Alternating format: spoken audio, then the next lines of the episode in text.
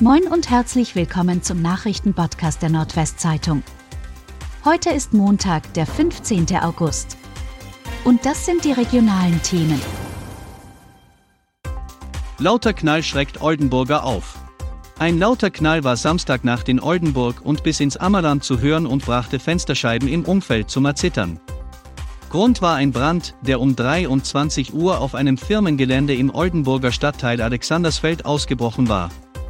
In einem Schuppen gelagerte Propangasflaschen explodierten im Feuer, erklärte Feuerwehrsprecher André Heidkamp. Die Berufsfeuerwehr Oldenburg und die Freiwillige Feuerwehr Ofenerdiek seien mit 25 Kräften im Einsatz gewesen. Die Flammen haben auf eine Böschung übergegriffen, die Bahnstrecke musste deshalb für kurze Zeit gesperrt werden. Insgesamt sei die Lage aber schnell unter Kontrolle gewesen. Die Ursache für das Feuer ist noch nicht ermittelt.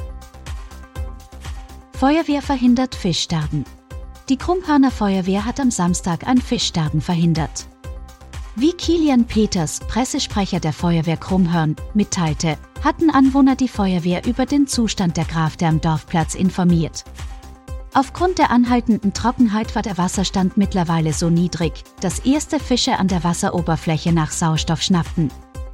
Mit zwei Schlauchleitungen pumpte die Feuerwehr rund zwei Stunden Wasser vom Grezeler See tief in die Grafte und sicherte somit das Überleben des Fischbestands.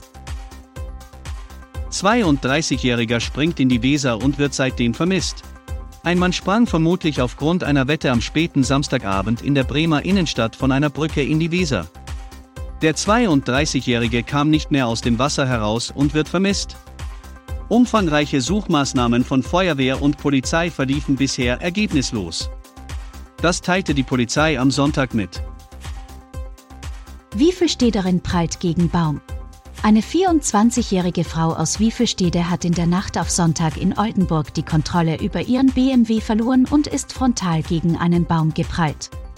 Bei dem Unfall in der Blohefelder Straße wurde sie mit viel Glück nicht verletzt. Bei der anschließenden Überprüfung der Frau stellte die Polizei 1,9 Promille fest. Ihr Auto wurde abgeschleppt und ihr Führerschein beschlagnahmt. Außerdem wird ein Strafverfahren eingeleitet, teilte die Polizei mit.